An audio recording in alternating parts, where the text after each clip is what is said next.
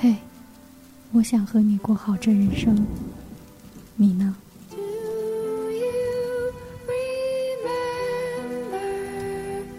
欢迎收听长篇小说联播《我想和你过好这人生》，作者木子喵喵，演播吉如意。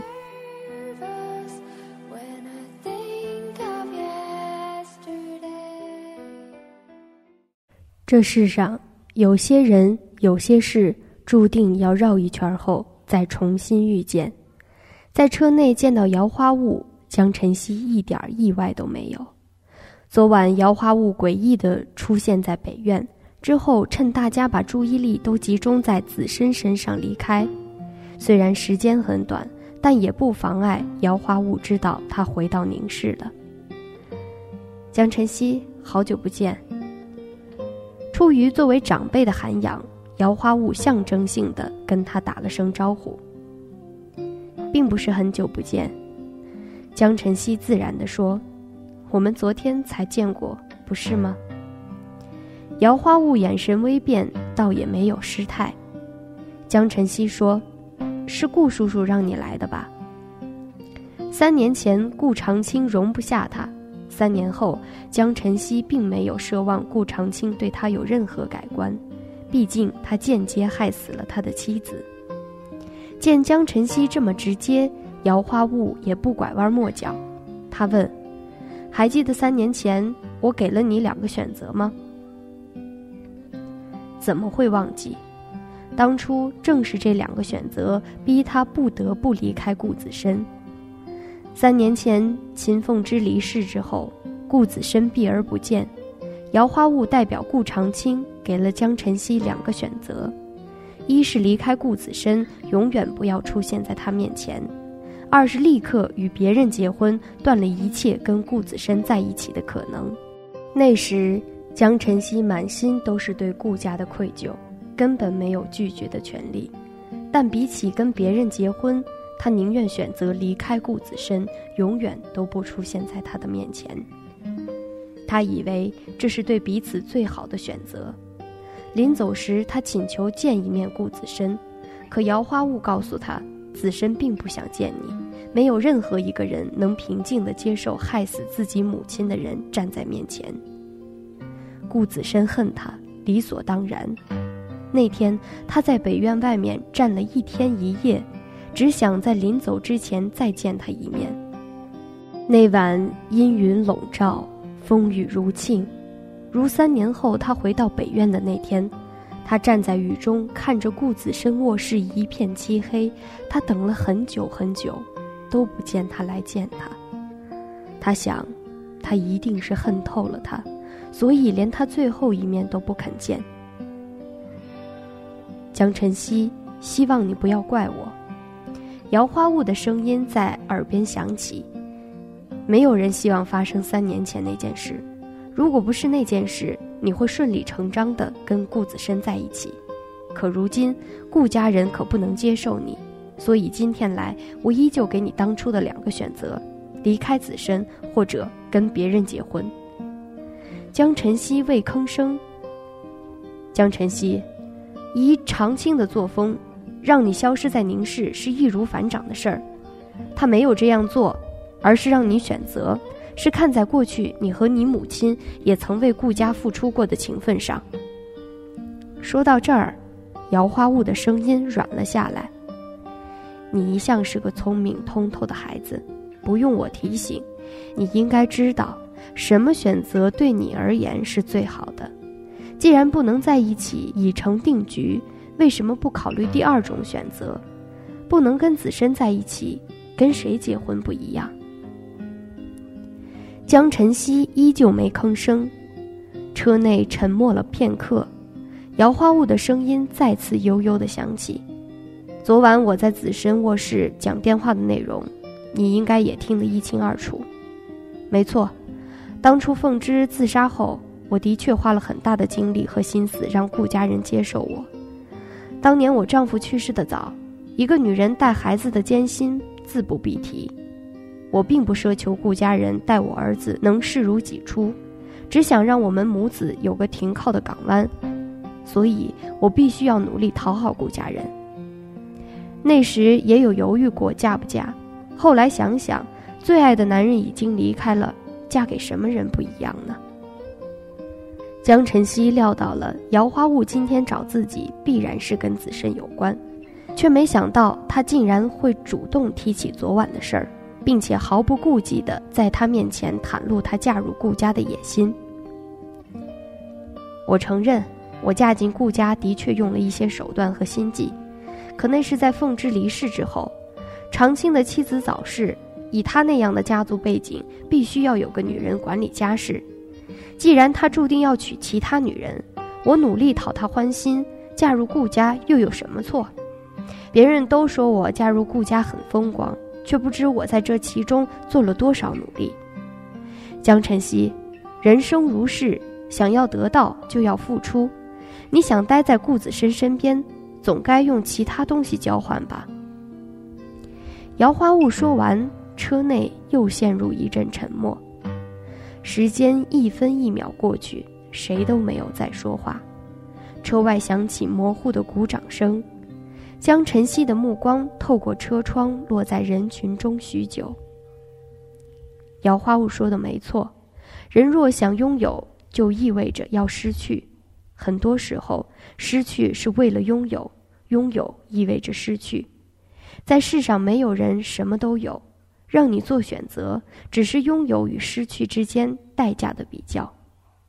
最后，他说：“如果一定要选择，我选择后者。”这世界上有多少人择良偶并不如意，多他一个也不多。姚花雾眸子中划过一丝亮光，立刻从他的爱马仕包里翻出几张照片，放在江晨曦的面前。你能这样想，我很高兴。这样，今晚刚好有一场饭局，我带你过去。这些照片里的人都是宁氏富人圈子的贵公子，家境优渥，事业有成。你看看你喜欢谁？江晨曦嘴角勾起一抹嘲弄，从未想到他一个顾家下人的女儿，竟然有挑选贵族公子的权利，而这一切都是因为顾家人想让他离开顾子深。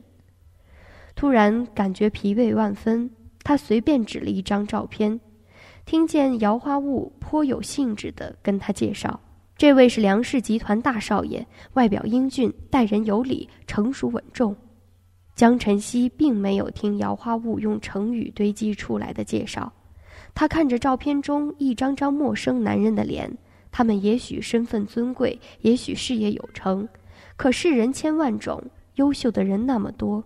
他想要的也只有顾子深一人。千叮万嘱后，江晨曦才被放行。刚下车，黑色宾利的车窗缓缓摇下。姚花雾不放心的交代：“晚上我来北院接你，切记不能让子深知道这件事。”嗯，江晨曦应了一声，转身离开。眼看着他走远。姚花雾才关上车窗，从包中拿出手机拨了个电话。很快，对方接通。计划进行的怎么样？我亲自出马还能有闪失？姚花雾说：“江晨曦就算生得再聪明，还是年轻，容易心软。我不过随便编了几句哄哄他，他就答应下来了。你编造了什么？编造了什么？”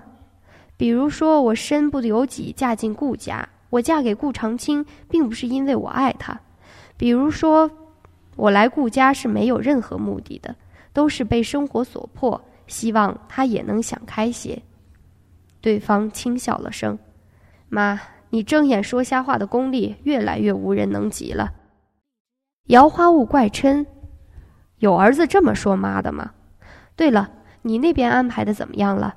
今晚可不能失手，等梁家大少爷跟江晨曦生米煮成熟饭，我们就没有后顾之忧了。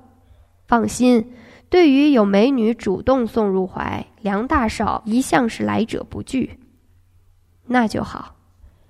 挂了电话，姚花雾心情愉悦地将手机丢进包里，让司机改道去了常去的美容院。虽然年纪大了，但在保养这方面他非常注重。毕竟，成熟的女人除了自身的魅力之外，还得拥有一张不易衰老的容颜。黑色的宾利离开，不远处树荫下的车窗缓缓摇下，这是一辆独家定制的大奔。从车外看不见车内，而坐在车内的人能将车外看得一清二楚。戴着监听耳机，把刚才姚花雾在车内和江晨曦的谈话内容以及电话内容听得一清二楚的卓力，问车后沉默的男人：“顾少，需要跟上去吗？”“不用。”将耳机摘下丢到一边，顾子深声音淡漠道：“回北院。”“是。”卓丽应了一声，发动车子往北院开去。姚花雾动作很快。下午，江晨曦回到家后，便收到了一个巨大的快递。此刻，二楼卧室中，江晨曦盯着桌上巨大的盒子，已经发了一个小时的呆。桌上的盒子精美，盒子里面的东西更奢华。这是姚花雾特意为他准备的晚上出席饭局的礼服。在他答应第二个条件的后一秒。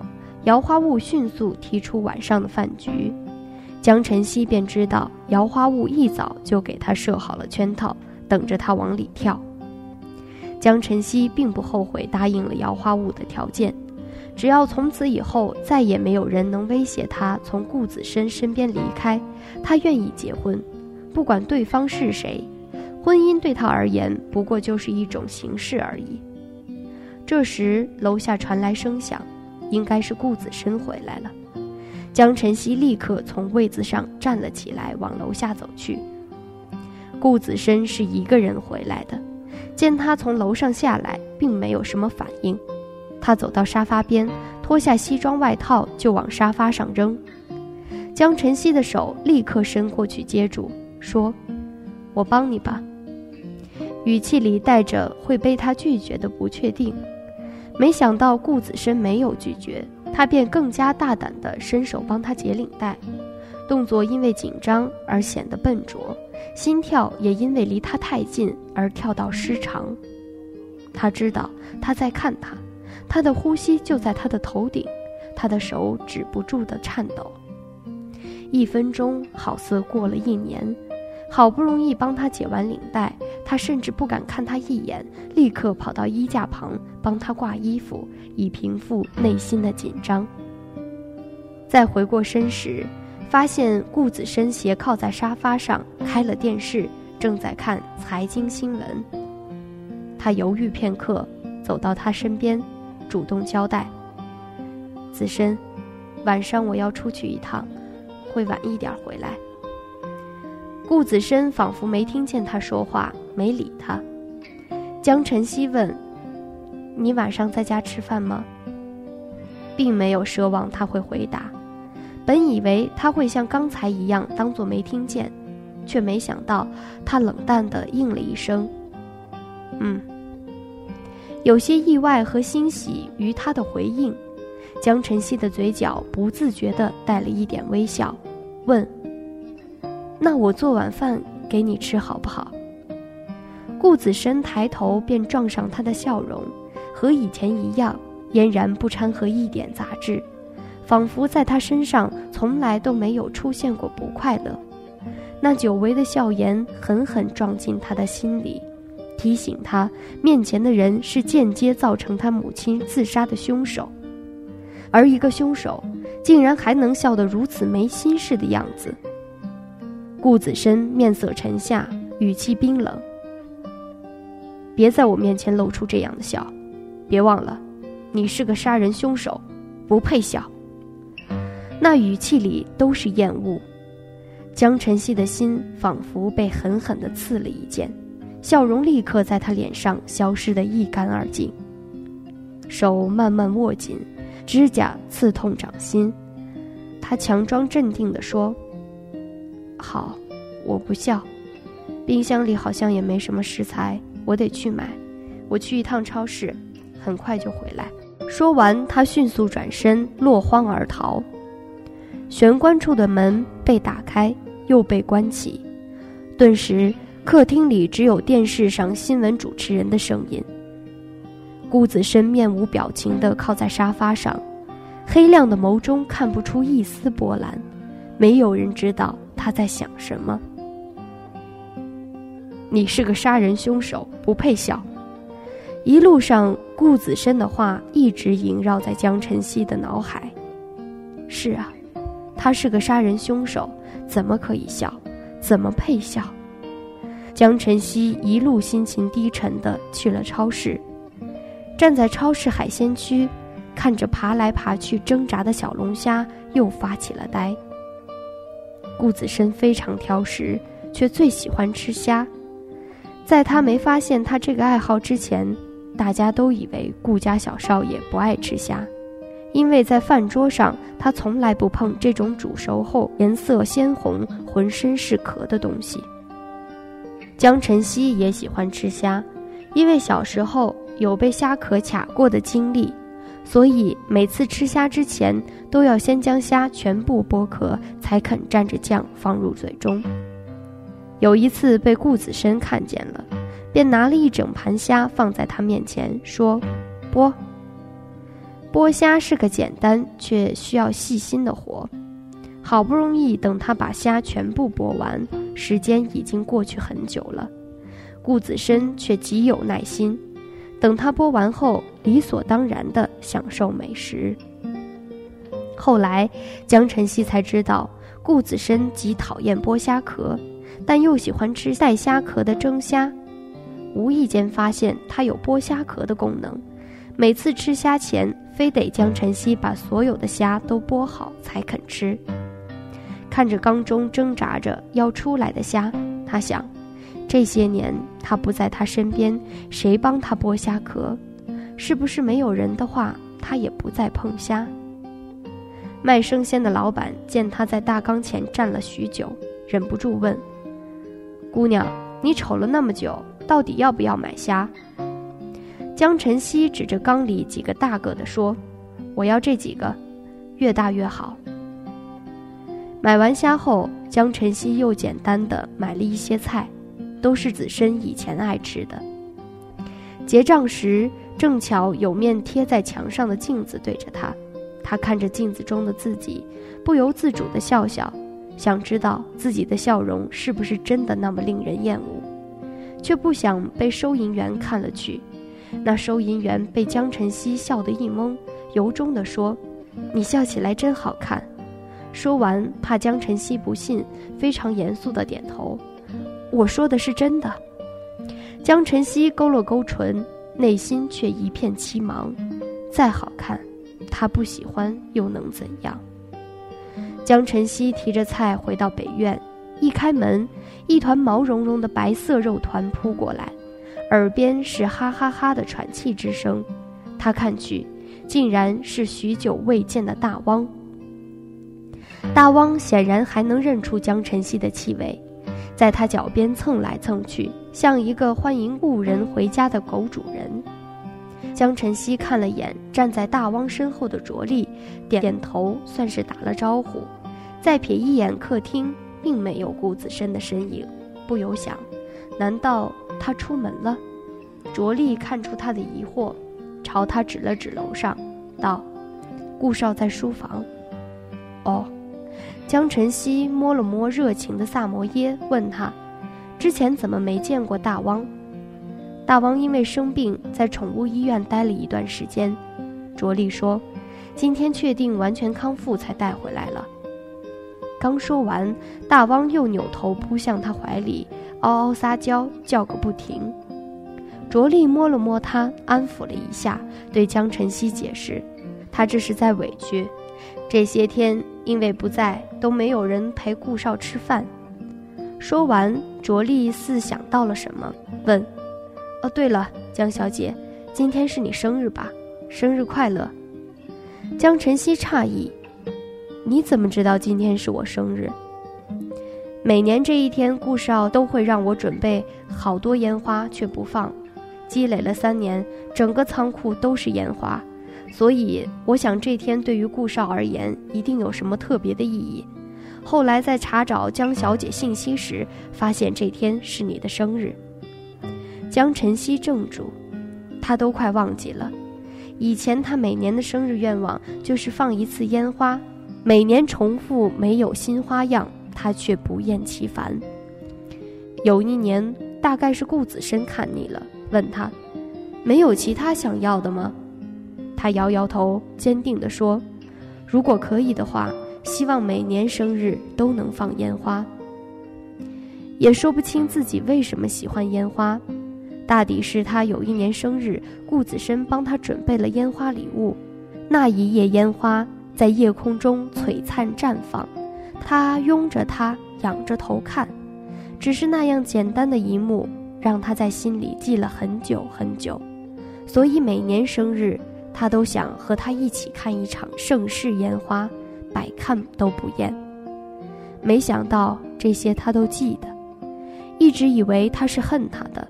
却为什么每年都为他准备生日礼物？卓丽临走时犹豫地问他：“江小姐，能不能拜托你一件事儿？”“什么？”“如果可以的话，你能不能让顾少把仓库里的烟花都放了？不然过了今年，就得过期了。”